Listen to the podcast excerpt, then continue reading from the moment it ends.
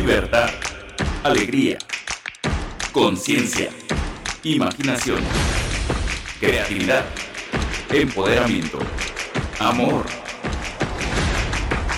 Esto es Amar Abierto con Lidia Pérez. Venga, Lidia, bravo. Vamos, vamos. Muy, muy buenas tardes. Es como siempre eh, un momento especial este jueves, los jueves a las 8 de la noche, esta cita tan, tan bella, tan cargada de pasión, de intención, de expansión de conciencia. En fin, eres muy bienvenida, muy bienvenido y ya sabes, eh, estamos eh, apenas iniciando y ya iniciando te sugiero que te suscribas y que piques la campanita, ya sabes, y que invites a muchos amigos y amigas a compartir esta, este espacio precioso de expansión y de gozo. Y hoy tenemos un programa fantástico. Hoy vamos a hablar de, de, de temas fantásticos, de temas que nutren el alma, la conciencia y también, ¿por qué no?, el sentido práctico de tu desenvolvimiento en tu vida cotidiana. Eh, como sabes, en todos los programas tenemos un invitado del más allá y un invitado del más acá. Y hoy hemos traído del más allá eh, a, un, a, un, personaje muy querido, a Joseph Campbell, eh, que tenía además mucho sentido del humor y que le gustaba mucho conversar al estilo Mm, como vamos a hablar, como hablamos cada semana en Amar Abierto, y yo creo que anda bastante más cerca de, lo que pensamos. Así que tenemos a Joseph Campbell y, vamos a invitar a acompañarnos a hablar de la necesidad del mito a Guillermo Vega Zaragoza. Él es escritor, es eh, periodista, es investigador y maestro, y, y además apasionado compartimos esta afición por eh, el mito y el espíritu del mito y su impacto en la vida de los individuos y también de las grandes comunidades, las naciones, los pueblos. Y mm, te proponía eh, que el día de hoy, en torno al mito y en torno a la experiencia que estamos viviendo, eh, habláramos un poquito de la seguridad. Ayer, ayer tuve oportunidad de compartir un webinar, de impartir un webinar que se llamó eh, Encontrar la seguridad en los tiempos del caos. Y te lo comento porque este webinar lo vamos a subir para que lo puedas ver aquí mismo en la plataforma de YouTube y creo que te va a interesar muchísimo. Pero me gustaría el día de hoy compartirte algunas ideas. Desde luego, la época que estamos viviendo, esta época, esta época, estos dos últimos años, ha significado un rompimiento profundo de las estructuras del mundo conocido. Eh, desde luego que eh, la humanidad ha vivido eh, edades medias, guerras, pandemias, pero lo que estamos viviendo en el planeta hoy es verdaderamente extraordinario por varias razones. Una de ellas porque lo vivimos todos los seres humanos de manera vinculada. Ya, ya, ya no es que es eh, un fenómeno en Asia o, en Europa eh, o en Oceanía, sino que todo el planeta de manera global ha estado experimentando no solamente esta, esta pandemia global, sino fenómenos de impacto enorme, terremotos, inundaciones, erupciones volcánicas, eh, re realmente es, es, tremendo. Y, y esta, eh, yo, yo, compartí que eh, este impacto en el estanque de la existencia de la humanidad no, solamente es que está tocando todas las orillas, sino una gran profundidad estructural, en donde nuestra manera de entender el valor de la economía, de las relaciones, del trabajo, está cambiando y estamos, estamos enfrentando lo, lo que es eh, la ruptura de lo conocido. Hoy seguro vamos a hablar del monomito del héroe y vamos a hablar justamente de esta necesidad de abandonar lo conocido, de encontrarse en medio de lo desconocido y conectar la, asistencia de los mundos misteriosos, de los mundos sagrados, de los mundos metafísicos.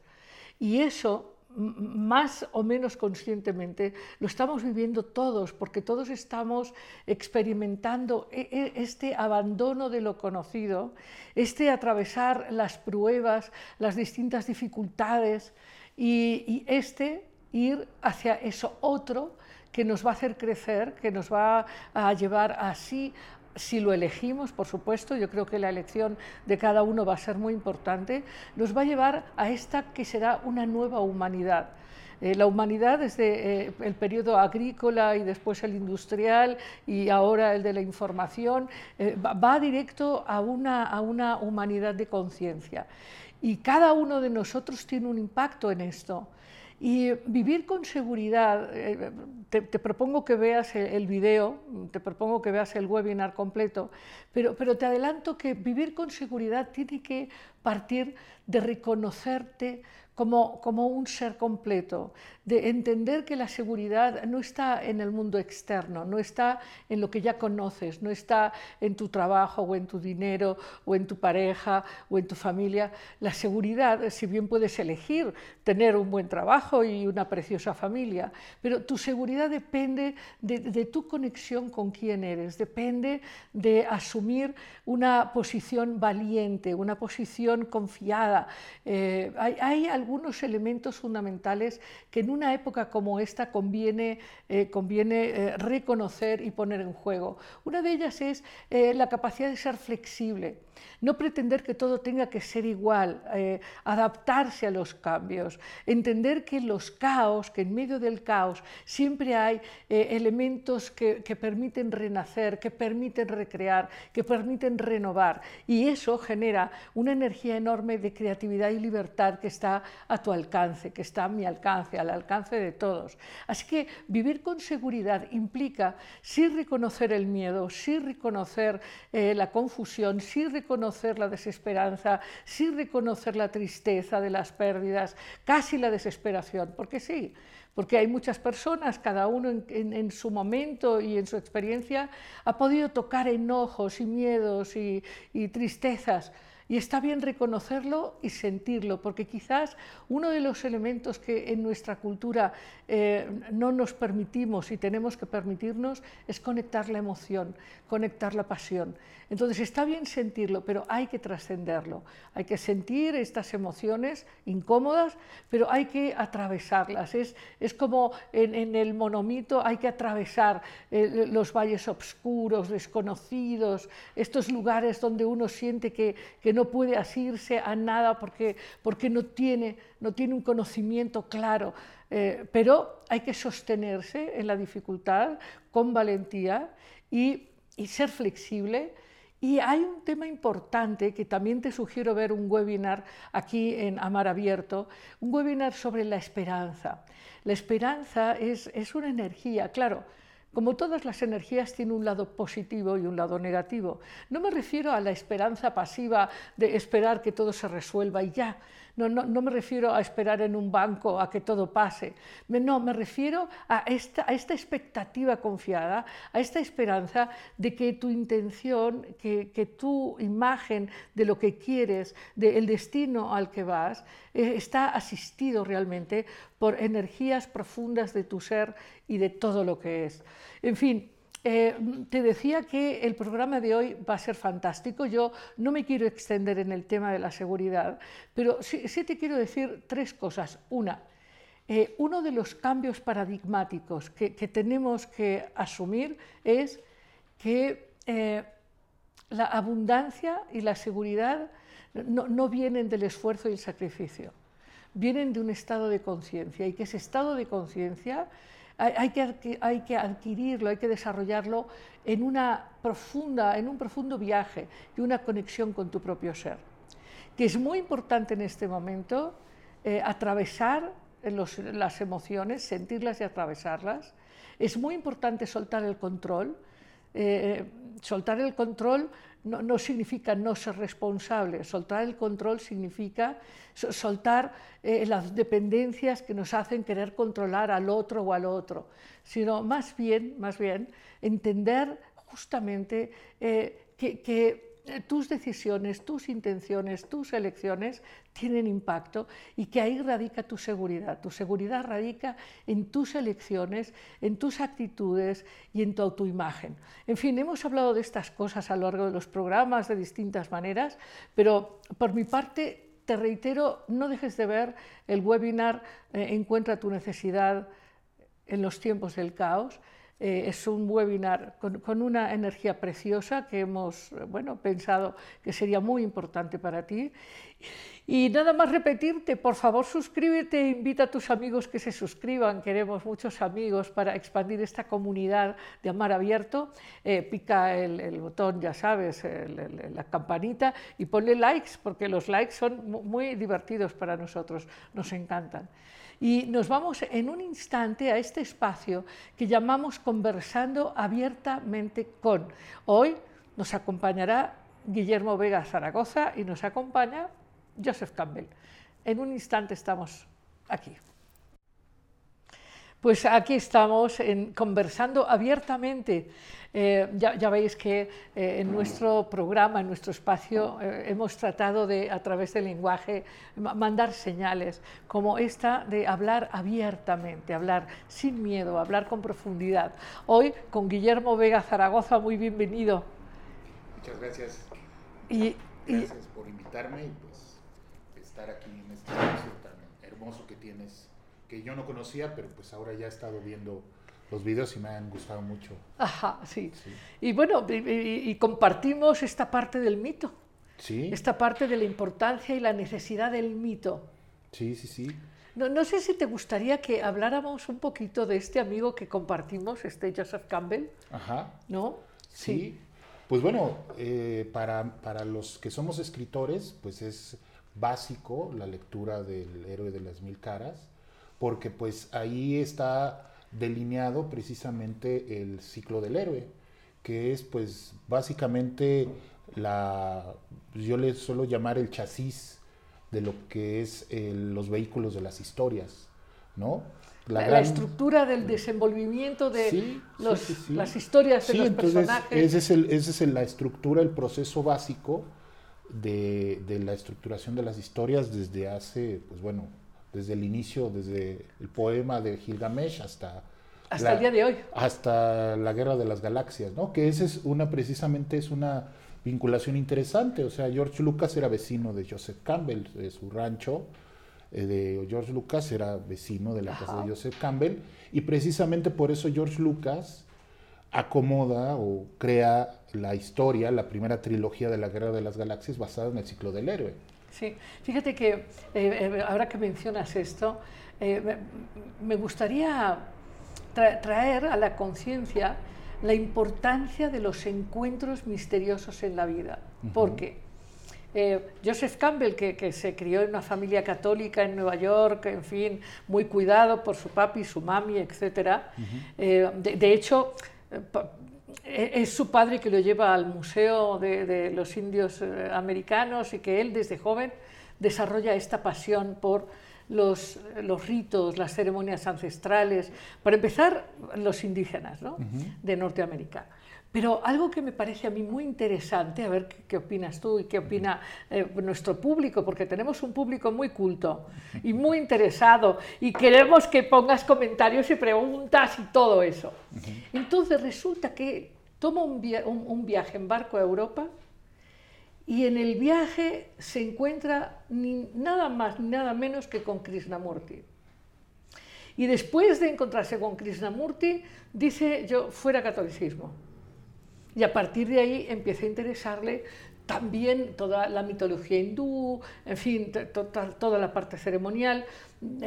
No pronto, pero en, un momento de su vida, ya bastante adulto, pues sí se fue a la India y a Japón y demás, pero, pero se encontró en vida con Krishnamurti y eso le cambió la vida, uh -huh. la mirada, ¿no? Sobre lo religioso, lo sagrado, que ya él tenía sus, sus caminos andados, pero más, a los 20 años. Después se enamora de Joyce, de Thomas Mann, y sí se hace también vecino y amigo de Steinbeck, uh -huh. ¿no? Sí, sí, sí. Y, y esto que tú relatas de, de, estas comidas y estas cenas eh, que compartían Lucas y... Qué fascinante, ¿no? Sí, pues eh, precisamente George Lucas tiene la idea de hacer esta, esta Guerra de las Galaxias o esta historia, pero él lo quiere hacer una especie como de estos seriales del cine antiguo de Flash Gordon. Y entonces al conocer a Joseph Campbell y, a, y al ver y a leer su obra y al explicarle todo esto, encuentra precisamente la estructura de esta trilogía que es pues igual como eran las trilogías de las tragedias griegas, ¿no? Eso es, muy interesante como eh, el cine arma, esta, arma estas historias como en forma de trilogías y pues es, también muy interesante como luego, pues bueno, después debido al éxito de la primera trilogía hace las precuelas, la primera trilogía de que es como pues eh, Anakin Skywalker se convierte en Darth Vader, ¿no? Que es pues Sí. el camino también del héroe, pero del antihéroe más bien, del, de la Sí. caída, ¿no? Claro, eh, de la caída en la sombra. Sí, y curiosamente ahora que Disney compró, bueno, que se lo vendió George Lucas, eh, Disney no supo hacerlas, porque no supo hacer las, las secuelas, ¿no? Porque ellos no entendieron que no es una historia de superhéroes, es una historia de héroes, no de superhéroes, sino de un héroe y ahora quisieron poner una heroína, pero no lo hicieron. Y no siguieron, y no siguieron los elementos que ya planteaba desde la primera trilogía.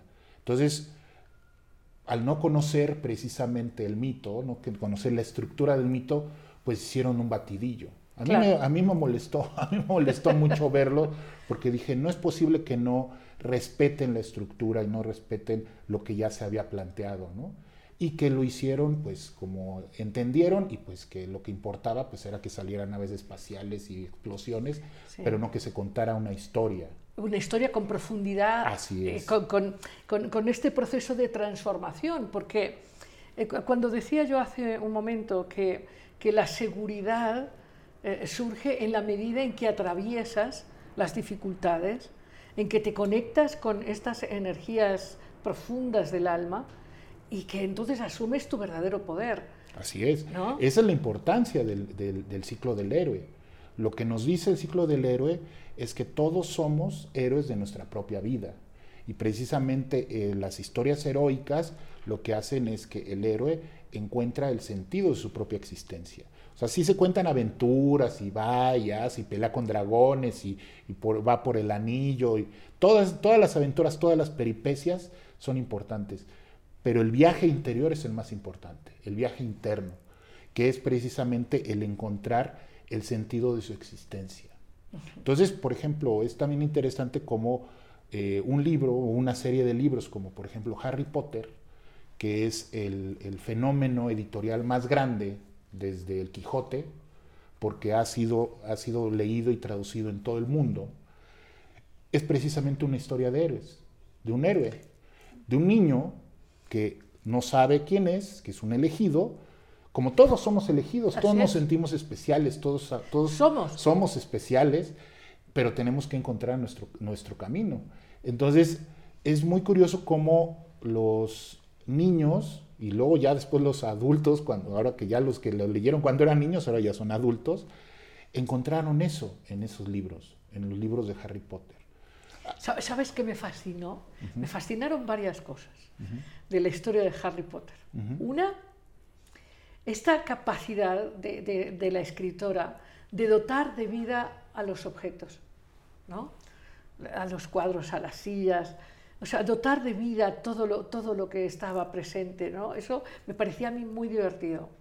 Después, otra cosa que me pareció fantástica era esta alusión a una capacidad real que todos tenemos de conectar eh, un, un poder creador, un poder mágico con M mayor, de magia real, que es la capacidad de, de intuir, de conocer, de crear, de transformar, de amar. ¿No? Eso me pareció muy bonito. Me pareció también muy interesante esta amistad que gestan eh, estos dos chicos y la chica, porque creo que un valor fundamental es, es, es el co-crear, el compartir vitalmente las aventuras de la magia.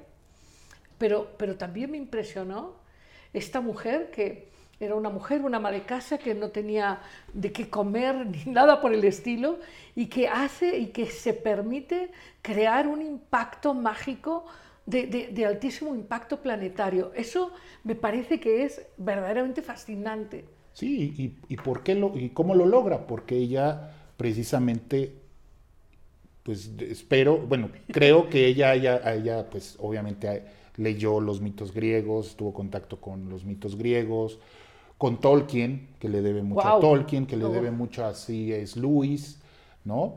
Eh, pero sobre todo es la historia de un héroe, es como Hércules. Así es. Tiene, las, la- la- tiene sus Ajá. tareas como Hércules y cada, cada libro son, tiene que ir Resolver. resolver para precisamente probarse que él es el, que él es el elegido. Porque además es una de las cosas con, con Harry Potter. Todos lo conocen y todos saben su historia menos él. Él la tiene que descubrir. Y al mismo tiempo que descubre quién es, descubre su capacidad, sus capacidades para controlar la magia, controlar el poder de la magia. Entonces es muy interesante cómo ella, cómo ella lo logró y que es también una parte de los verdaderos artistas. El verdadero artista literario, en este caso, es un creador y recreador de mitos. Todos los grandes artistas son creadores y recreadores de mitos. Desde eh, Homero, desde los dramaturgos griegos, Cervantes, Dante, eh, Shakespeare, Mencionabas a Lewis, sí, eh, Tolkien. Tolkien, en nuestro caso Juan Rulfo, Gabriel García Márquez, Julio Cortázar, todos ellos son creadores y recreadores de mitos. A veces son... Na- Narradores, narradores de, de la esencia arquetípica de la existencia Así humana. es, así es. Sí, sí, sí. Entonces, eh, a veces no son conscientes. Creo que, que muchas veces no son conscientes, Claro. pero son vehículos. Así, ca- canalizan Claro. intuitivamente, ¿no? Y eso es lo que tenemos, eso es, es una de, de las cuestiones que a mí me interesan, porque hemos perdido contacto, o sea, los, que, los creadores han perdido contacto con eso, de, esta- de poner atención a las señales precisamente, pues llamémosle este, metafísicas de lo que significa el mito, arquetípicas de lo que significa el mito. Y se ponen a escribir o quieren escribir historias que no tienen esa profundidad, que en realidad lo único que hacen es eh, darle vuelta a lo mismo y reproducir historias que no aportan precisamente esta cuestión del sentido de la vida. Claro, de hecho, eh, comentabas eh, que al vender este patrimonio de conocimiento, al venderlo a Disney, Disney quiere ¿no? hacer algo espectacular, pero carece de alma. Así es. Y cuando un artista, un escritor, o en este caso Lucas, pero Lucas a partir de su humildad, porque como tú decías, Lucas iba por otro, ¿no? Sí. Y, y se encuentra con, con este, que por cierto, a mí me parece que una característica de Campbell era esta, esta apertura a todo, ¿no? esta capacidad de conectarse con todo desde el alma. Y, y claro, cuando una historia tiene alma, nos conecta, porque conecta nuestra alma y nos apasiona. Y por eso, la Guerra de las Galaxias, yo no sé qué episodios te gustaron más, a ver qué nos dicen ¿no? nuestros amigos internautas. Aquí Víctor, que le encanta mucho esto, ¿no? Pero ¿qué, qué episodios y por qué, ¿no? Sí, sí, sí. Ahora, por ejemplo, en la Guerra de las Galaxias está representado el poder del mal, el, poder, el poder que quiere controlar y que quiere manipular. Está también el poder eh, eh, que quiere sanar y que quiere eh, hacer prevalecer eh, la conciencia real y el amor. Y está esta presencia de Lía, que es una presencia femenina divertida, creativa, preciosa. Bueno, hay muchísimos elementos ahí Sí. súper interesantes. tiene muchas resonancias, o sea, tiene resonancias con, con- tiene resonancias con, pues obviamente con el cristianismo, tiene resonancias con el budismo, pues bueno, la, la misma idea de los Jedi, ¿no? La fuerza, ¿no? El- el- todo eso pues tiene, tiene resonancias con todas las culturas. Precisamente por eso es tan, por eso es tan fuerte y por eso ha tenido tanta trascendencia moderna, ¿no? Claro, este, este Yoda, Sí, sí, claro, que, o sea, que- que puede ser un maestro sufi, puede ser un maestro zen, puede ser ¿no? este, un místico cristiano, o sea, puede ser este Yoda que es la representación de un profundo saber. Sí. Y también, pero fíjate qué interesante, que lo hace también muy, poderoso, es que como cualquier sabio tiene sentido del humor. así es. Se ríe y juega y se lo pasa bien. Sí, sí, ¿no? sí, sí. Precisamente ese es, ese, ese, ese es lo que hace. ¿Pero por qué? Porque era su proyecto, era un proyecto de un artista. Cuando eso y la industria y el comercialismo se deshace del artista y, y cree que puede manejarlo y lo hace con otro objetivo, no, no precisamente de contribuir al, al, al, al, arte y a la cultura, sino nada más generar dinero, pues sucede lo que ha sucedido ahora y que pues lamentablemente eso es lo que está dominando y que también es un fenómeno único mundial que nunca había sucedido. Nunca en la historia del, del mundo había habido tantas películas, o sea, una serie de películas, todas entrelazadas, ¿no? Que tuvieran una difusión mundial, global.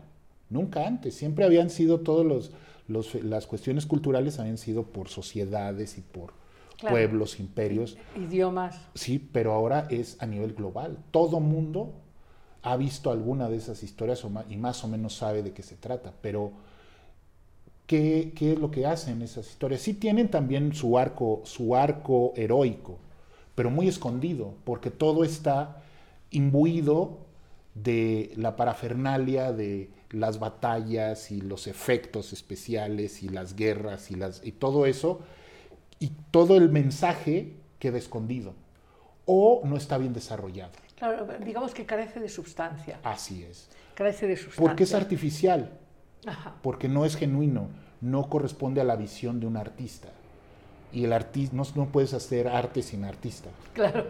No, parece, es, parece una, una perogrullada, pero así es. O sea, ellos quieren hacer películas sin, sin una visión de un, de un artista, de, sin tener sustancia, ¿no? Entonces eso es lo que pasa con ahora, con eso que lo, import, lo, lo, lo preocupante es que millones y millones de personas están en contacto con esas historias que no les dicen nada, que no claro. los alimentan. ¿Qué, ¿Qué, te parece si les preguntamos, además, a mí Ajá. me gustaría saber qué capítulo les gustó más de la Guerra de las Galaxias y por qué, uh -huh, uh -huh. o qué personaje, con qué personaje se han identificado. Y, y, otra cosa que me gustaría es preguntarles, ¿qué, ¿qué, película han visto que inesperadamente les haya hecho llorar? Uh -huh. que, que, hayan ido a ver una película y que, y que inesperadamente les haya conmovido de manera ¿Sí? significativa. Sí, ¿no? Sí, Porque todos lloramos, bueno, yo lloro mucho en el cine y me río y lloro mucho, pero no, pero cuando, cuando no, no es solamente que lloras o te conmueves, sino que realmente te sorprende el impacto emocional uh -huh. que te causa. ¿no? Uh -huh. A mí me ha pasado en un par de películas y es una cosa verdaderamente eh, impactante, ¿no? Ir y de golpe emocionarte sin saber, ¿no? De, de manera sorprendente es muy bonito ese impacto, ¿no? Y no sé, Edgar, eh, nos, han, nos han dicho cosas, no todavía, ¿verdad? O sí, pero hay que leerlas. Entonces, ¿tú, ¿te acuerdas de una película que se llamaba Eragon? Sí, Eragon, sí.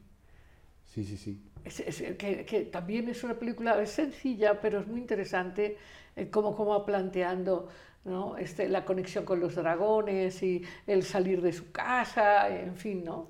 Sí, de, digo, hay, digo, a partir precisamente de, pues, del éxito de estas películas y de estas historias, se han, se han derivado muchas, muchas otras historias parecidas, ¿no?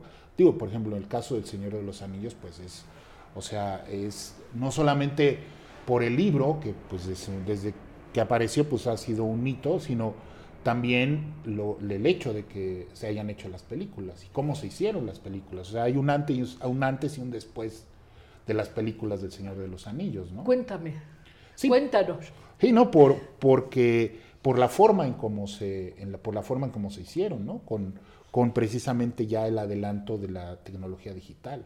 O sea, el, el recrear estos mundos o el crear estos mundos en la pantalla que pues antes sin esa, sin esa tecnología pues era inimaginable, ¿no? Precisamente por eso ha habido, hubo muchos intentos de hacer, de adaptarlo al cine, El Señor de los Anillos. Este, de hecho, pues bueno, está la leyenda de que cuando estaban los Beatles, a los Beatles les ofrecieron este, estelarizar una versión del Señor de los Anillos en el cine, ¿no? Y John Lennon estaba muy, muy entusiasmado, pero bueno, estábamos en los 60 y pues quién sabe cómo hubiera salido, ¿no? Muy sí. psicodélica. Pero eh, precisamente con esa tecnología se pudo recrear esa, todo, todo, el, todo el- mundo, ese mundo imaginario de Tolkien. Ese mundo ¿no? tan rico. Ese mundo tan rico de Tolkien. Bueno, a, a ti, a- bueno, estabas hablando de Tolkien y hablando, del, hablando de la Guerra de las Galaxias, ¿qué capítulo te gustó más? A mí, pues es el, el- el Imperio contraataca. O sea, el de en medio. Sí, o sea, porque es, eh, pues bueno, es una nueva esperanza, el Imperio contraataca y el regreso del Jedi. Porque ahí es donde se revela precisamente el, el conflicto principal, ¿no? Que es, descubre Luke Skywalker quién es. Y a partir de eso, pues decide el, Enfrentar. enfrentar y pues como todos, o sea, como todos tenemos, cuando en, cuan- en cuanto encontramos quiénes somos, tenemos que tomar una decisión y tenemos que avanzar y cumplir esa, ese destino que ¿O ya no? tenemos. O no, y tener una vida plana, Pues sin, sin gran vida. sí, lo que pasa es que el, el- tam- bueno, también el héroe que no logra, también el héroe que no logra su objetivo también es una enseñanza para él y para, para quienes Y leen para una mundo. historia, sí. Claro. O sea, porque también de eso se trata la vida. Ok, ok. A ver, hablemos de la necesidad del mito. hablemos, hablemos de por qué sí es necesario el mito. Bueno, hay una, hay una visión del mito negativa, en el sentido de que dicen, "Eh, es una mentira, son historias, son historias que no sucedieron, son... No, no". No, pero hay una visión positiva y actual del mito. El mito es, son historias que nos ayudan a encontrarle sentido al- a un mundo que aparentemente no lo tiene. Y cada cultura crea esas historias para explicar por qué estamos aquí, por qué ellos nacieron, todas las historias, eso es lo que descubre nuestro invitado silencioso, que está en espíritu, es lo que descubre, que cada cultura tiene sus propias historias, pero esas historias tienen una estructura parecida. ¿Por qué? Porque así funciona nuestro inconsciente. Por ejemplo, mitos fundacionales, co- como el de México, que, no sé si la gente recuerda, pero, pero la travesía para encontrar el lugar, la hierofanía, donde iba a ser México, fueron muchísimos años de peregrinación. ¿Sí? No, no, no es que... ¿no? Y, y precisamente la- la- el, encon- el encuentro de esas dos culturas, de esas dos cosmovisiones, pues es lo que, lo que hace, lo que nos hace ser lo que ahora somos. Este país, el único, el primer mito fundacional de este país, o sea, ¿Sí? es un mito religioso, es la Virgen de Guadalupe. La Virgen de Guadalupe Sí, es, claro. es el mito que nos unifica a todos. Podemos ser lo que queramos, pero to- todos los mexicanos somos guadalupanos. ¿Sí? Y es un mito. Es una historia que no Sí. sucedió, pero que la forma en cómo fue contada ¿sí? Bueno, no- nos no integra a todos. ¿No sucedió o sí? No, no no, voy a estar de acuerdo contigo, fíjate. Bueno, es que, es que, es que ahí es otra cosa. Los libros, o sea, la- las- los libros sagrados no son cuestión de si es cierto si- o no es cierto. Así es, así es. Los libros sagrados, eso es lo que, o sea, tú no puedes leer el libro, o sea, la Biblia, pensando que es, un, es una ficción. Claro. es cierto. Claro, eso leyéndolo sucedió. o leyéndolo literal. Así Pero bueno, es. yo me refería al mito, al mito fundacional de, de- de esta travesía que, que atraviesan ¿no? Eh, para llegar eh, esto- estos, estos grandes toltecas y, que atraviesan durante décadas y décadas y décadas en una peregrinación hasta encontrar el lugar prometido donde una águila está posada en un opal encima de una serpiente. Ese es el mito fundacional Y es el mito que ellos se crearon, porque Así ellos eran, porque ellos eran despreciados por las demás tribus. Así es. Y ellos llegan y por eso se establecen en este lugar donde no, donde no era para establecerse. Bueno, según Y- el mito sí, Según, no, bueno, porque ellos ahí, sí. porque ahí hay que explicar que detrás de cada mito está la promesa de una, de una hierofanía, es decir, la promesa de la emanación de una energía sagrada. Sí, sí, sí. Y bueno, ahora, ahora que, pues, que se cumplieron, eh, eh, pues fue aniversario precisamente de la batalla de por Tenochtitlan, que ya no le llaman la conquista de México, porque en realidad la conquista se llevó más tiempo, o sea, la completa conquista, pues ha- está habiendo precisamente esta revisión de esas historias, del, del mito de las historias Claro. que nos contaron y que ahora se está revisando todo eso a nivel histórico, porque finalmente el mito puede tener bases históricas, ¿O no? pero se va A lo místico. se va eh, decantando hasta convertirse en una historia fantástica. Ajá. ¿No? Sí, una historia mítica Sí, y una historia mística. Porque lo- los mitos que, que trascienden son mitos que tienen una sustancia mística, una conexión metafísica. Por Por, ejemplo- ejemplo, cuando hablabas de la Virgen, ¿no? Es decir, eh, obviamente, obviamente la, la Guadalupe, asociada a la Tonantzin previa, en fin, es la representación de una energía femenina, abrazadora, amorosa, sanadora, bella. la madre. Es, sí, sí, es, es la gran madre, como, como ha sido Isis o como ha sido Demeter o como ha sido, ¿no? Eh, y, eso, y eso es algo que es real. Hay esa energía en ti, en mí, en todos, ¿no?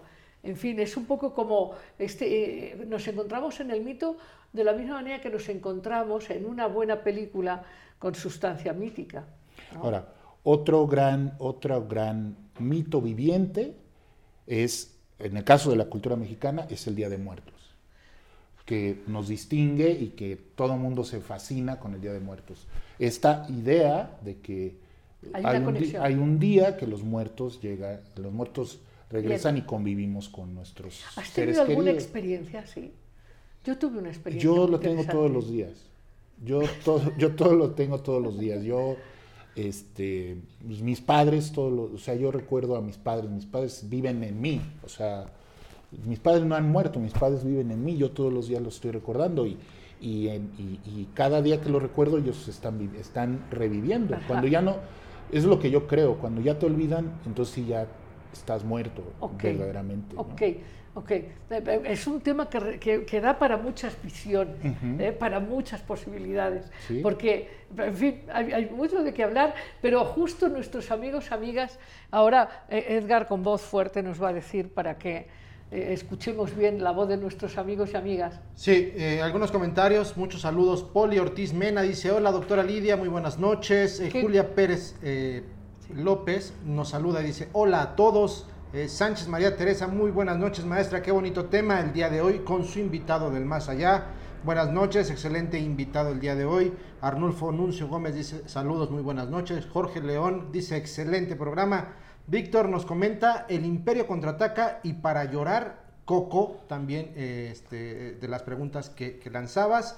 Por ejemplo, eh, en preguntas qué películas eh, los ha hecho llorar. Fernanda Torres dice Toy Story y Coco. También Edgar dice Coco, Marley y yo. De las primeras películas antes de ser de Disney, en referencia a las de Star Wars. Eh, Claudia Alonso Cuellar dice las tres primeras de Star Wars son de las que comentan. Eh, María eh, Sánchez dice, a mí me gusta mucho la película de Excalibur, enigmática, con el mago Merlín. De la Guerra de las Galaxias me gusta la parte del encuentro de Luke y Obi-Wan en la encrucijada de Luke y de acompañarle sus miedos. Son algunos los comentarios que nos están haciendo ahora. Este, por ejemplo, dice Ricardo Rodríguez Inda, ¿están de acuerdo que eh, están de acuerdo en que el mito es la entrada al universal de la humanidad que se manifiesta en la esencia de las religiones, las filosofías, las artes, los descubrimientos científicos, los descubrimientos científicos y las formas sociales? Es una de las que, eh, preguntas que lanza Ricardo Rodríguez. Citlali Cortés dice, gracias por el tema tan genial. Creo que el mito es tan necesario para explicarnos en entorno y nuestra humanidad en sí. Claudia dice, excelente charla, felicidades a ambos. Eh, también la comprensión del mito a través de la lengua y el que según habla Levi Strauss se sentó base para la obra de Joseph Campbell, dice eh, Citlali. Y Ricardo Rodríguez dice, con la vida es bella, he llorado muchísimo. ¡Wow! ¡Qué bien, qué bien! O sea, eh, que eh, hay, hay, en, en el mito, bueno, muchísimas gracias, mucho hombre, Poli, qué, qué sorpresa, a todos muchísimas gracias por su participación, nos encanta, nos encanta. Eh, no, no dejen, por favor, de invitar a sus amigos y demás, necesitamos que nos apoyen a, a conseguir nuestros primeros mil suscriptores. Compartan en sus redes sociales. Exacto, que compartan compartan- el, el exacto. programa en sus redes sociales. Exacto, exacto. Bueno, eh, pero hay, eh, de todo lo que nos están contando, que eh, lo que nos decía este Ricardo, cl- claro que subyace en las artes, en las religiones, en la filosofía, la parte mítica, es fundamental. Pues es que ese es el mito, o sea, los, mitos fundacionales se convierten en religión porque precisamente las religiones son formas que encontramos para darle sentido a este mundo y por eso nos, nos apegamos a ellas, bueno, durante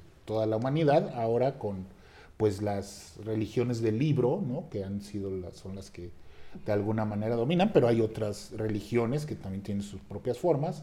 Sin embargo, todas tienen diferentes vasos comunicantes. O sea, no es una sola forma, sino el, el- el- el- judaísmo tuvo eh, influencia de los egipcios y de los griegos, y los griegos tuvieron eh, Claro. influencia de otros. y- Habla- hab- hablando de religión, tenemos que hablar del héroe solar, que es eh, el niño nacido en el solsticio de invierno, ¿no? o el Horus eh, egipcio, o el Dionisos romano. O sea, cla- claro que hay una, una conexión ¿no? en, en estas apariciones que en realidad el héroe solar como el niño Dios o el niño Dionisos o, el, o, o, en fin Horus, en fin, igu- igual que hablando de la, de, de la presencia de la Guadalupe, pues tenemos a la, a la Isis, a la Demeter, en fin, Eh, hay, hay una, una constante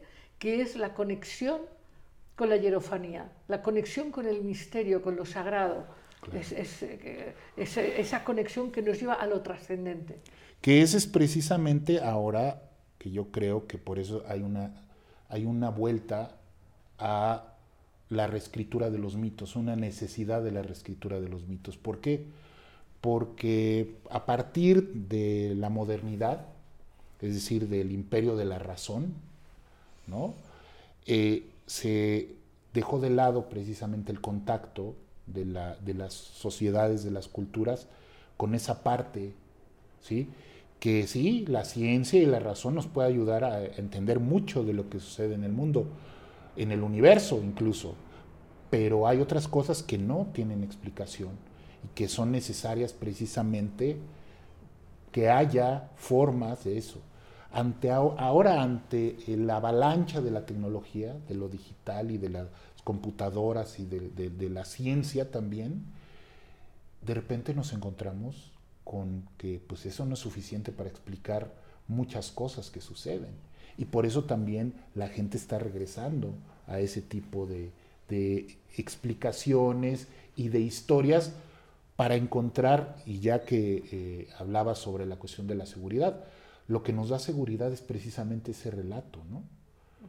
Eh, hoy en la mañana platicaba con una amiga, este, y precisamente platicando de que iba a venir a, tu programa, y entonces ella me contó la historia de que su perrita se puso a ladrar, eh, se puso a ladrar así, aparentemente sin motivo.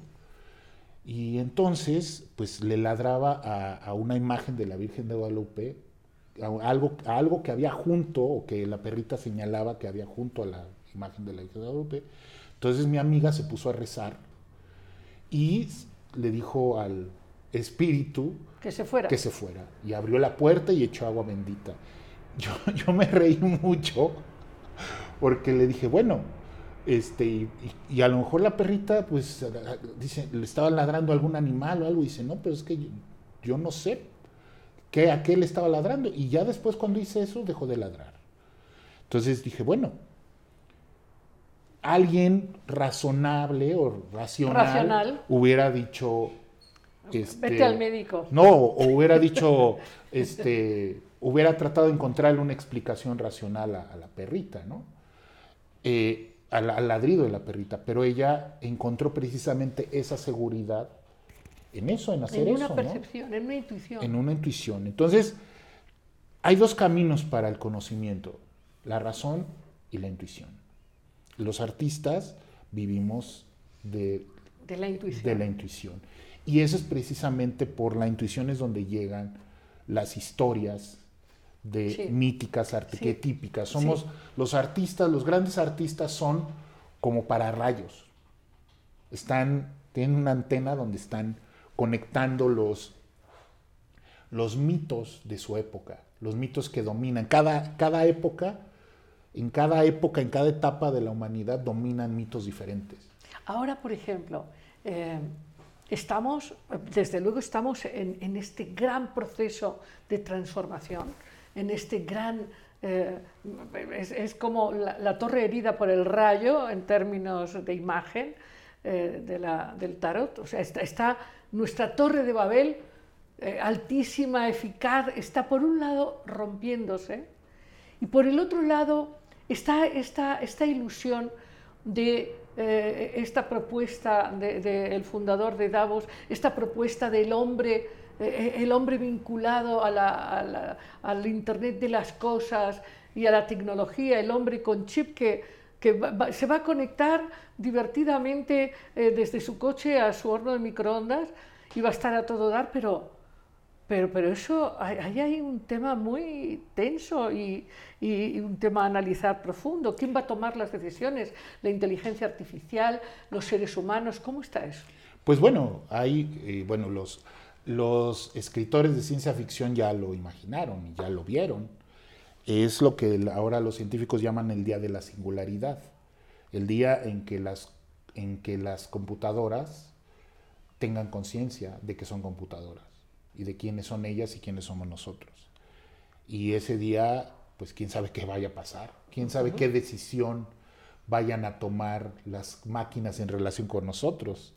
Eh, Lo, que- lo que es un hecho es que dentro de muy poco va a haber eh, eh, hombres biónicos, es decir, personas que van a tener partes. eh, Ya, ya lo somos. ¿sí? O sea, no es el celular es una, ya es una extensión de nosotros, ya es, ya es, ya es una eh, Una memoria alterna. Sí, o sea,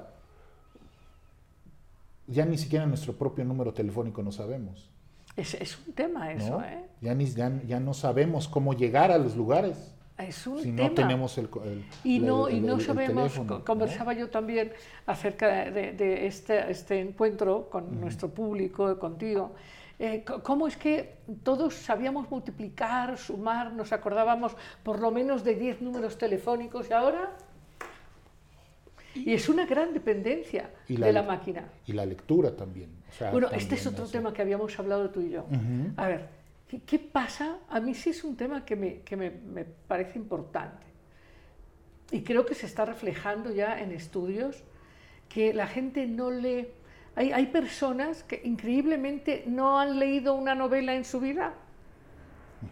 Nada. Hay chicos jóvenes que no han leído nada. Olvídate del Quijote, no han leído, no han leído nada. Entonces, ¿cómo van a articular sus procesos mentales si no tienen lenguaje? Es verdad que tienen narrativa ¿no? y visual, pero no tienen lenguaje. Ese es un tema complejo. ¿O no? Humbe- Humberto Eco, sí. Humberto Eco hace como 30 años eh, compiló un libro que se llamaba La Nueva Edad Media. Así es.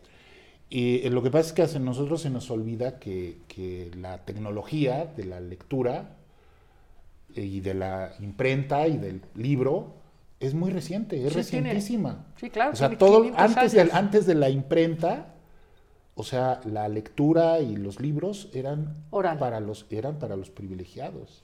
Y ahorita eh, y, y ahora estamos regresando al oral. O sea, sí, eh, sí es, existe el libro y ahora hay toda esta facilidad del libro electrónico como nunca antes, de tener acceso a cualquier cantidad de libros, pero estamos regresando al oral, como fue antes de la, de la imprenta. Lo que hizo la imprenta, esta tecnología del libro, pues fue democratizar eso, pero paradójicamente, y eso pues es pues parte del- del- de precisamente de la... del- ¿A poco te parece que. TikTok es una expresión narrativa consistente. Es una cosa que nunca había sucedido y que, y que no sabemos, o sea, creo que ahí tiene precisamente que ver con, con esta, con la necesidad de, de la, de la validación del otro, ¿no? que ya tiene una, de, de vernos reflejados y que nunca lo habíamos tenido, o sea, es, es verdaderamente como para volverse loco esta cuestión de que tú subas un, un video tuyo haciendo alguna grasejada y en cuestión de horas tengas un millón de likes o tengas un millón de seguidores, ¿no? ¿De dónde? ¿Quiénes son esos, esas personas, ¿no? ¿Por qué, por, qué me, ¿Por qué dicen que les gusta lo que yo estoy haciendo? Y eso, cuando apenas hace cinco años o diez años, pues nadie pelaba a nadie, ¿no? O sea, estamos encerrados en nuestras casas y no teníamos contacto con nadie, ¿no? Ah, pero hablando de la sustancia, yo no creo que eso tenga sustancia. No. Porque después de los likes, eh, la gente está más sola que la una. Así es, porque precisamente es una cuestión vana, vamos a decirlo así, que no está alimentada Superficial. de algo. Sí, puede ser una, o sea, si se aplica adecuadamente o se utiliza, todas las herramientas tecnológicas tienen una, un, un- una Un lado cosa- oscuro y uno sí, luminoso. una- un, un aspecto negativo y otro positivo. Sí, o sea, hay mucha imaginación, eso es a mí lo que me sorprende, o sea, mucha imaginación, o sea, hay mucha gente imaginativa que está, que está encontrando en eso un vehículo para expresarse y para comunicarse. Pero por el otro lado, pues hay para, también hay muchas cosas que no aportan absolutamente nada, ¿no? Que es nada más precisamente la satisfacción narcisista. Sí, sí. Ahora, yo, yo insisto, ¿a ti te parece que si no hay un buen desarrollo del lenguaje, especialmente en los niños, van a poder tener un procesamiento profundo y extenso de sus propias vivencias? Pues bueno, ah, recordemos lo que dijo Wittgenstein, ¿no? O sea, el límite de mi mundo es el límite de mi lenguaje. Así es, por eso, por eso. ¿sí? O sea, eh, el lenguaje y conciencia están relacionados. Entonces, eh, ¿qué número de palabras tienes? Es decir, ¿con, qué, con cuántas palabras hablas? Determina eh, la expansión de tu conciencia. Entonces, pues claro que hace falta leer y leer mucho y, y conversar. y- Precisamente por eso decía Humberto Eco este regreso a una nueva edad media, donde unos pocos eran los que iban a tener acceso al conocimiento y todos los demás pues van a, van a vivir a- a- a- dependiendo de esos y dominados por esos pocos que son los que dominan y manejan el conocimiento. Claro, ahora pues dependiendo de las computadoras, de, lo, de las máquinas, claro, ¿no? claro, pero por ejemplo, hablando, hablando de toda esta fantasía, este otro mito del Homo Deus, ¿no? De- del Homo sapiens al Homo Deus, eh, pues sí, pero, pero quienes van a tener el control de toda esta difusión, pues son estos nuevos dioses como, eh, como el. Zuckerberg y el... Sí, sí, los, los, estos, estos, pues bueno, que son los que precisamente están y que tienen el poder de controlar, ¿eh? aprovechando y, y que han entendido lo que es la nueva riqueza. Porque ya la riqueza ya no es Eh, nada más la explotación de la naturaleza. La nueva riqueza es simbólica, la- es la información y el control. Y, y, pues sí, nosotros, además de, además de, de vender nuestra fuerza de trabajo, estamos vendiendo nuestra información y al rato vamos a vender nuestros cuerpos. A ver, cuéntame eso. No, pues como en las, como en las películas donde se, se como está la isla, no sé si la, la llegaste a ver, donde a personas las cultivaban en una isla y que las usaban como repuestos para ricos. Por ejemplo, alguien necesitaba un riñón, lo, lo, Ok. lo Oye, llamaban. Hay, hay- una película que se, se grabó aquí cerca, por, por, por Ecatepec, eh, una película que hablaba justamente Elysium. Elysium. Claro, Elysium. sí, de que ya se habían ido a una, a una, a una base en, Sí. en el espacio donde vivían los ricos, que además esa, esa, esa parte la filmaron aquí en, en este en, en, en- ay, en, el sur, bueno, en- arriba de, de las lomas, ¿cómo se llama? Este eh, pues esa zona residencial y que, Ah, que eso hicieron y que es eh, y que precisamente pues es ya o sea la tierra, en la tierra se han quedado pues los, los enfermos, los obreros y todo, y los ricos pues viven en una base espacial. ¿no? Sí. Donde- Elysium, Elysium es una sí, película, es con- wow, qué intensa película. qué con intensa. Matt, Matt Damon, con Matt, con Matt Damon. Sí, con Jodie Foster también. Ajá. Sí, ese, ese es, ese es brutal, porque precisamente él, Descarnada. él lo que quiere es lograr que sanen a su hermana, porque en esa, en la tecnología ya nada más la ponen en una cama y le pasan así, la escanean y la curan, ¿no? A ese grado ha llegado, pero eso nada más lo tienen derecho los ricos. Pues un poco ya está, un poco Oye, andamos y, y en hablando, eso. a ver, a ver ¿qué, qué otras cosas nos comentan. A mí me gustaría saber qué grandes novelas les han conmovido, porque yo creo que tenemos que, a- a- por lo menos una serie de las 10 imperdibles, las 10 novelas imperdibles. Pues bueno, sí, es, es que, es que eh, eso es lo fascinante ahora, ¿no? Con, con los, con, con toda, con toda la, la tecnología, es que todo lo tenemos a nuestro alcance Así y es. gratis, casi, Así es. ¿no? Entonces, todos los, los- o sea, los grandes libros clásicos, que obviamente, pues sí, ¿Tú, ¿Tú qué dirías, a ti que te fascina la literatura? eh, eh, sé que estás dando un curso sobre Bukowski. ajá, sí, sí, sí. ¿Qué te gusta de Bukowski? Pues lo que me gusta es precisamente esa, esa actitud artística en el sentido de que a él la, la- la poesía y la literatura era su razón de estar en el mundo. Y a él le tocó, a él le costó mucho trabajo y él persistió y hasta el final logró el reconocimiento y logró volverse, pero él nunca, él nunca dejó de, de creer en eso. Y no tanto de creer, sino de necesitarlo. Porque él tenía que escribir todos los días para, para sentir, ser. para hacer. ¿no? Entonces, por eso también él escribió mucho, ¿no? Y publicó mucho, y precisamente por eso también lo criticaban, porque él, él decían, es que no, hay, mucha, hay mucha paja, ¿no? En esta, en esta visión del, poeta y del artista que tiene que escoger lo mejor de lo mejor. Y no, lo que pasa es que para él la poesía era una forma de dejar huella de lo que él vivía y de lo que él percibía y de lo que él sentía, ¿no? En el mundo. Entonces, eso es, eso es a mí lo que siempre me ha, me ha fascinado. Lamentablemente, todo el mundo se va por el lado de que, ah, pues era, oh, bebía y con las mujeres y la vida.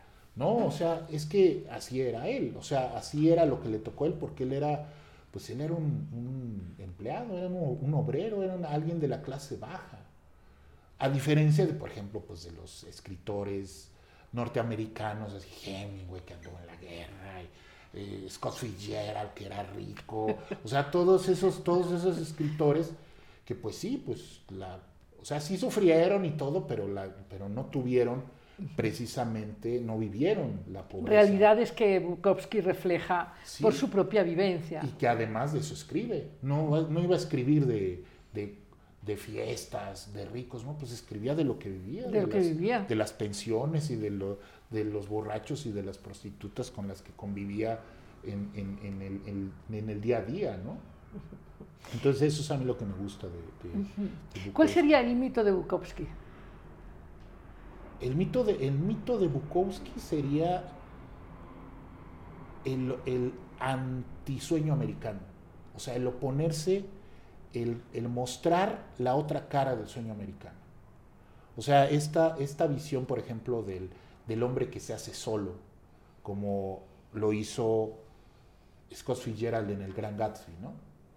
Este hombre que se hace de, que se hace de, de la nada y nadie sabe de dónde viene su dinero y todo, pero que no tiene el amor, ¿no? O sea, que le falta el amor de su vida, pero que tiene, es rico y hace fiestas.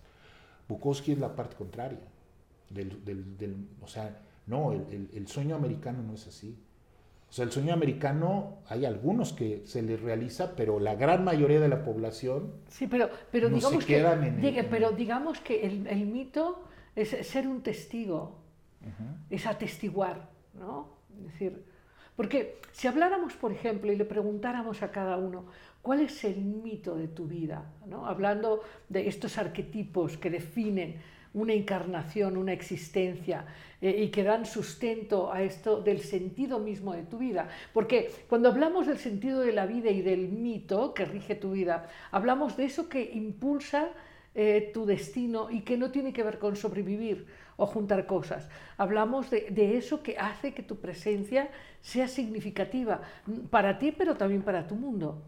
Cada, cada, cada sociedad, cada cultura uh, tiene un reflejo de su, de su cultura en una obra literaria, en el mito. Por ejemplo, el mito que nos explica literariamente como mexicanos es Pedro Páramo. Por eso es, por eso es la novela más emblemática. emblemática. Porque ese es, es precisamente el, el, arquetipo, es el padre que abandona, el padre, el padre violento que abandona. Ese es Pedro Páramo. El mito, el mito de, la, de España, el mito de España, del imperio es- español, es el Quijote. Pero el Quijote no es, o sea, el Quijote es la otra cara también del imperio español. O sea, lo que hace, lo que muestra Cervantes es una crítica al imperio español, que es precisamente eso lo que hace que, pues, que después de ser el imperio más grande que ha habido en el mundo, era, era el imperio donde no se ponía el sol, no ha habido, o sea, ni siquiera Estados Unidos ha conquistado tanta tierra como lo conquistó, la tenía dominio España, la perdió. ¿no? ¿Por qué? Precisamente por, por vivir en la fantasía, que ese es el Quijote. Claro, claro. Eh, pero hablando, hablando de, eh, de Pedro Páramo y, y el mito, que estoy totalmente de acuerdo contigo y de hecho me, me gustaría un día hablar profundamente sobre la ausencia del padre y su impacto en, en- en, eh, en la experiencia humana. ¿No? Y en el impacto en México. En- lo hemos hablado, hace nada hicimos un programa sobre México, la identidad mexicana, y creo que la falta de, de autoestima y de seguridad y fuerza tiene que ver con la ausencia de la presencia del padre. Sí. Eso es El, fuerte. el maestro Hugo Argüelles, Sí, dramaturgo, él nos decía que la ciudad mexicana, la sociedad mexicana es una sociedad despatrada. O sea, el padre Sí. es, un, es un fantasma, Así como es. Pedro Páramo. Sí, y eso deberíamos poderlo cambiar. Eso, porque es un gran desequilibrio. Porque precisamente la, Pero- pero la- entonces la el fuerza de la, de la fuerza de la sociedad mexicana está en las mujeres. Sí, entonces aquí, aquí el tema es que el mito en Pedro Páramo, el mito es el mito de la orfandad. ¿no? Es el mito de la orfandad, es el proceso heroico que tiene que vivir en este caso Pedro. ¿no? ¿Por, por qué? Porque eh, Juan Preciado no sabe quién es. O sea, él no sabe. O sea, él llega, pues, que además pues todo es, Sí. es una historia de fantasmas, es una historia de muertos, de zombies, vamos a decirlo Sí. así. Es una historia fantástica. Él llega y él no sabe quién es. ¿no? Su madre lo manda y se busca un tal Pedro Páramo. Y precisamente por eso es, no es Juan Preciado, es Juan despreciado. Es Juan despreciado. ¿sí? Y, y ese, ese es el... ese es el- Bueno, el- el- no sabes lo importante que es esto que estás diciendo, porque tenemos que hablar de eso en términos de eh, sanar la identidad, a partir de sí recuperar eh, la presencia de la energía masculina bien acomodada y la energía femenina bien acomodada. Es un tema que a mí me Y- importa Y mucho. precisamente la- la- la- las grandes obras literarias son las que esos, esas, esos mitos los vacían en, obra, en una historia. No una historia que aparentemente cuenta algo, pero lo que importa es la historia oculta. Claro, la- el, el- el el- viaje el interior sustento, claro, claro, ¿no? claro. O sea, si nos quedamos nada más con la historia superficial, la historia explícita, pues no, No, pasa nada. no. Pero si, si vemos, y que, y que precisamente esa es la, la- la magia, vamos a decirlo así, del arte, es que eh, la, historia, la historia oculta, el viaje interior, es eh, inconsciente. O sea, a veces ni siquiera el mismo artista se- Claro. se, da cuenta de lo que está escribiendo. Claro, está conectado con una energía arquetípica, ¿no? Tendríamos que, que plantear que todo mito refleja esencias arquetípicas. Así es. Por eso hay mitos eh, fundacionales, mitos de muerte, mitos de transformación. ¿No? Y, y cada, y cada, cada literatura, cada cultura tiene su representación mítica en, en los, en los grandes artistas de, su, de esa cultura. Por ejemplo, la, la, la, literatura rusa del siglo XIX, del siglo, principios del siglo XX, o sea, Dostoyevsky ¿no? o, o, Tolstoy, ¿no? que son eso, pero ahí está, y, y son el reflejo de su sociedad, de, de la, de, de, la, del imperio ruso, del imperio zarista, ¿no? de esa sociedad que se resquebrajó. Sí. sí. No, no, son apasionantes verdaderamente, el jugador, ¿no? sí, Crimen y Castigo. O sea, ahora me estoy acordando de este pequeño libro eh, de, de, Iván Ilich, ¿te acuerdas? Sí, la muerte de Iván Ilich. La muerte de, de Iván Ilich, que eso es, es, un texto imperdible. Bueno, Precisamente sobre, sobre eh, no, no, vivir el mito profundo de tu propia vida, ¿no? La, esta vida banal, esta vida complaciente, que, la muerte de Iván Ilich, ¿qué, qué texto? Y la, y la, vida, la, la, misma, la vida misma de, de Tolstoy. Ajá. O sea, es fascinante, ¿no? O la sea, vida de Tolstoy, sí, pero esa no es una vida vana.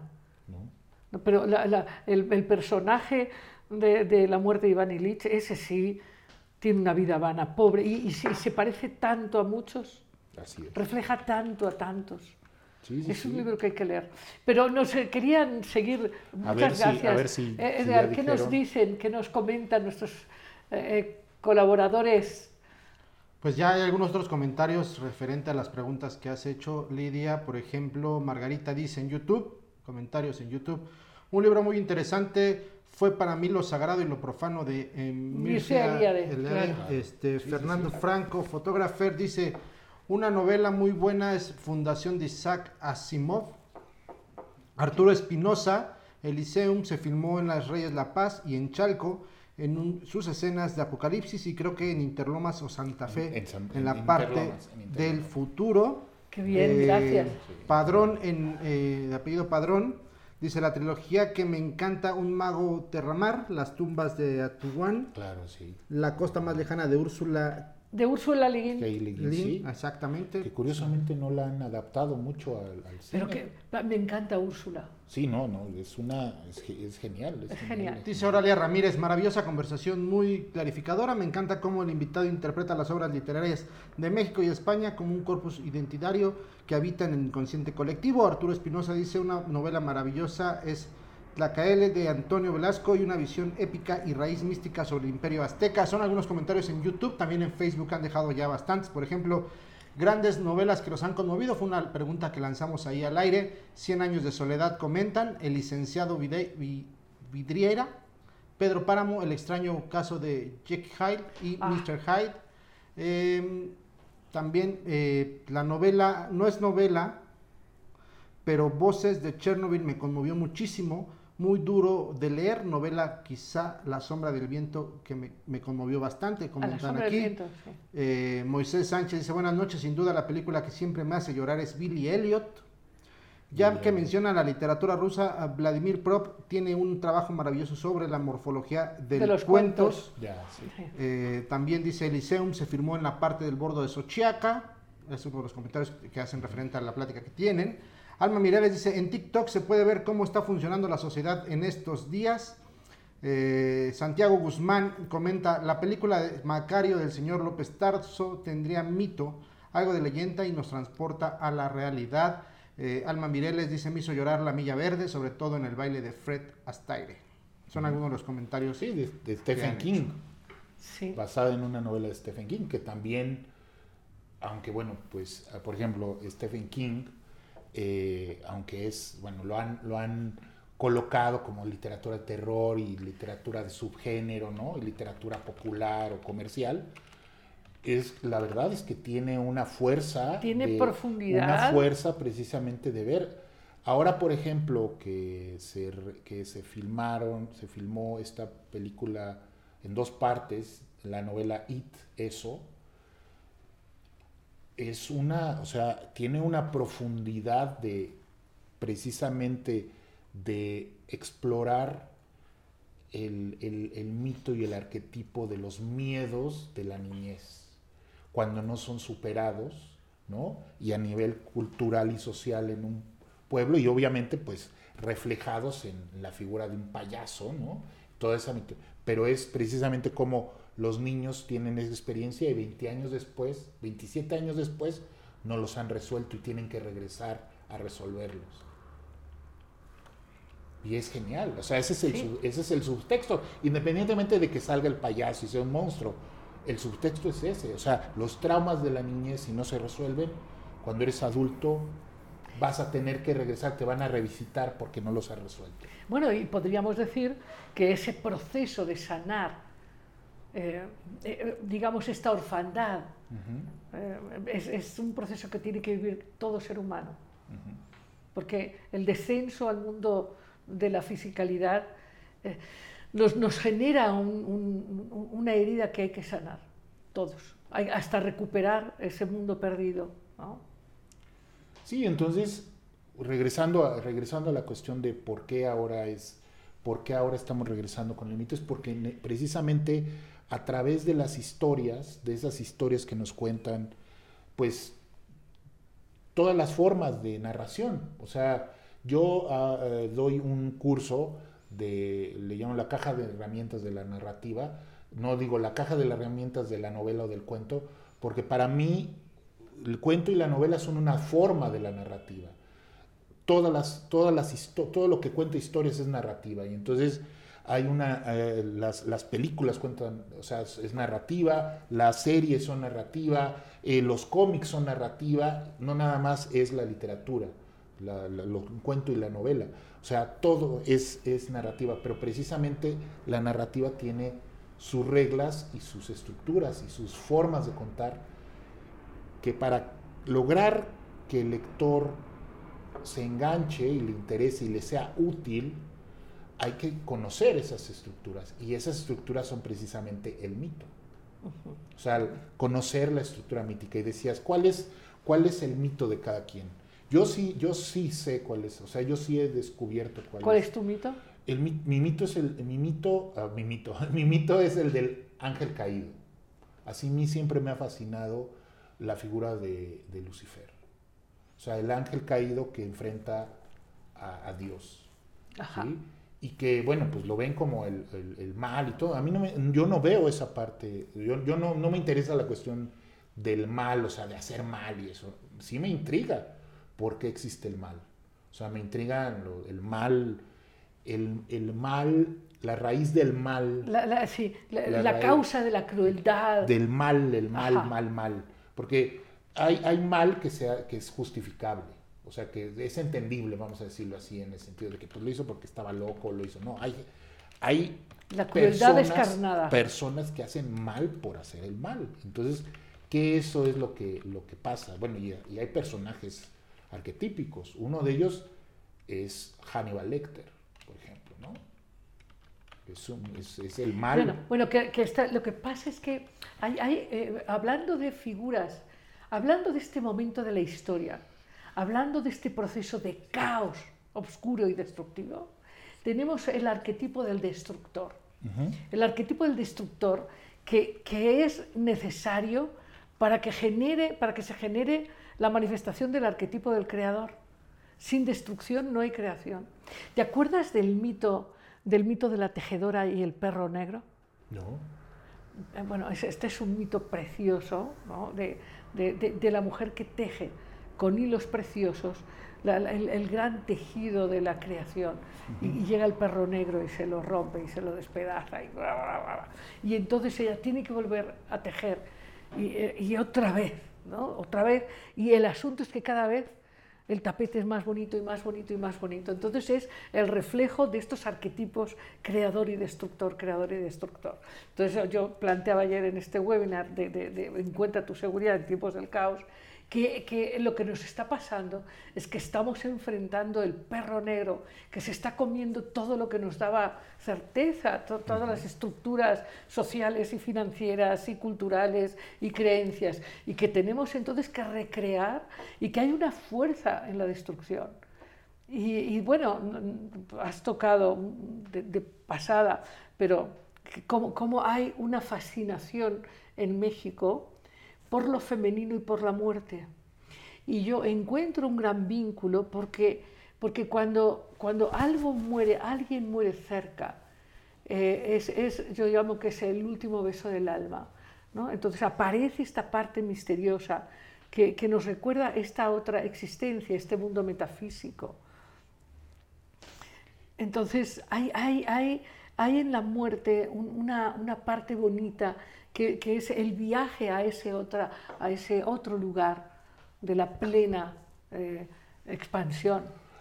Y el, el, mito, el, mito, bueno, hablamos del mito transmitido a través de las historias y de la literatura, pero el mito también se transmite a través del lenguaje, del, del habla y se transmite a, a través de, la, de, de, las tradiciones y de los objetos.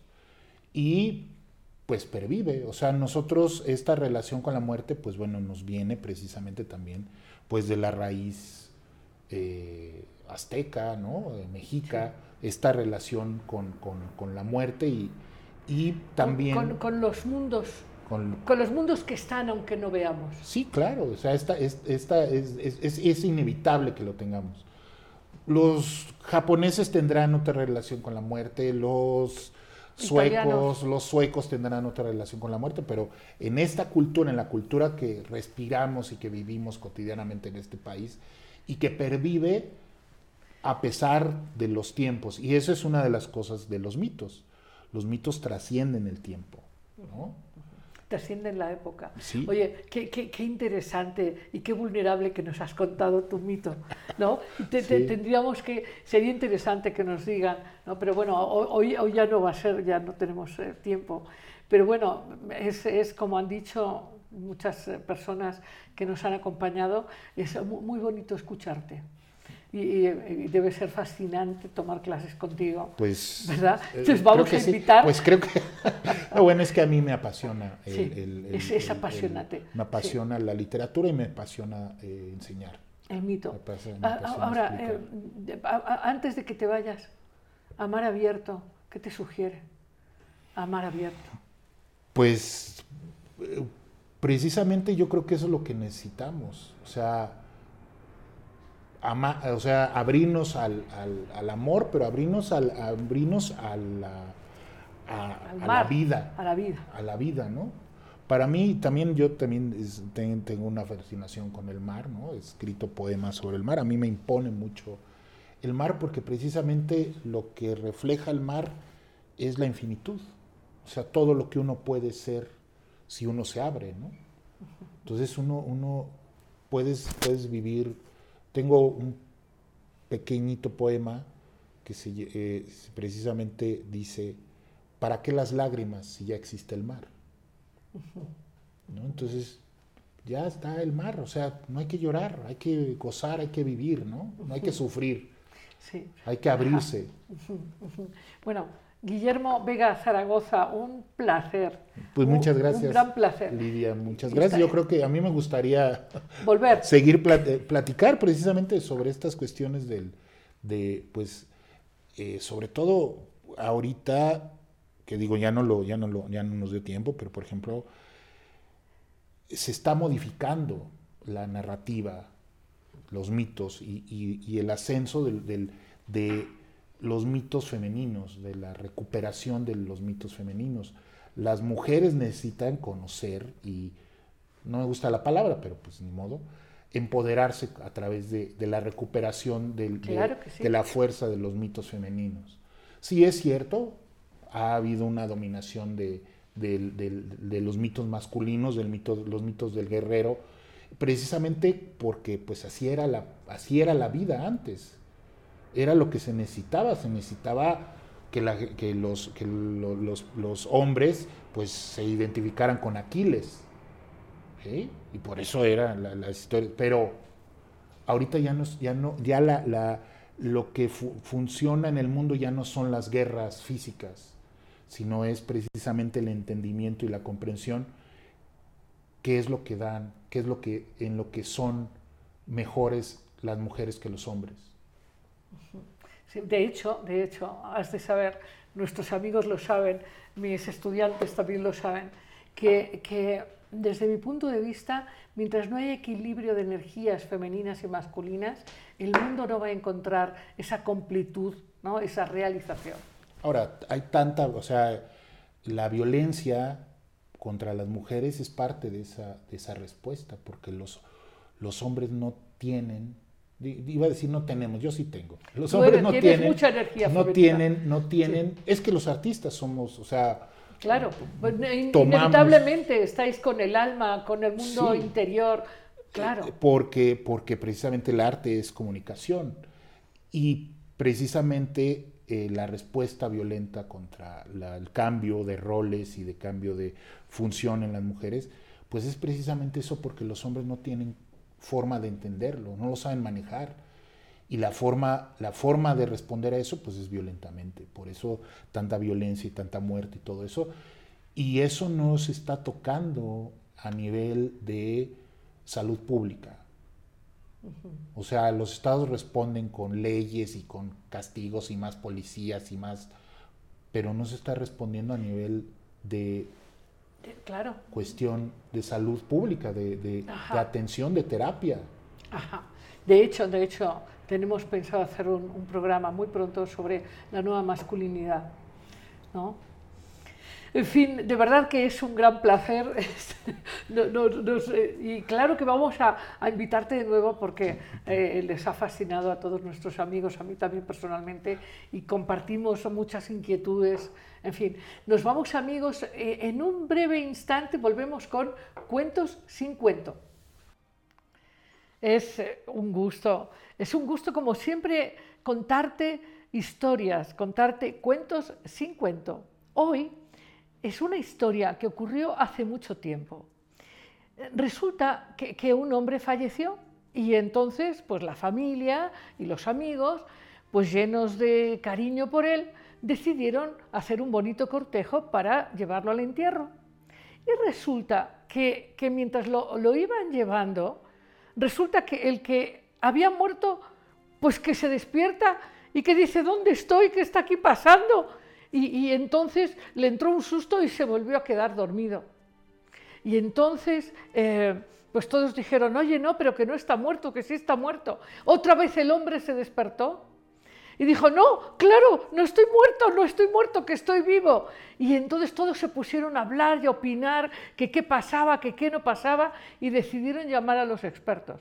Y llegaron los expertos y, aunque él estaba hablando y gritando, dijeron, no, él está muerto, hay que entregar, hay que enterrarlo, hay que enterrarlo. Y, y así, así acabó. Eh, la verdad de los expertos, colorín colorado, y, y el muerto fue enterrado. Nos vemos amigos la próxima semana. Un gran abrazo. Libertad, alegría, conciencia, imaginación, creatividad, empoderamiento, amor. Esto fue Amar Abierto con Lidia Pérez.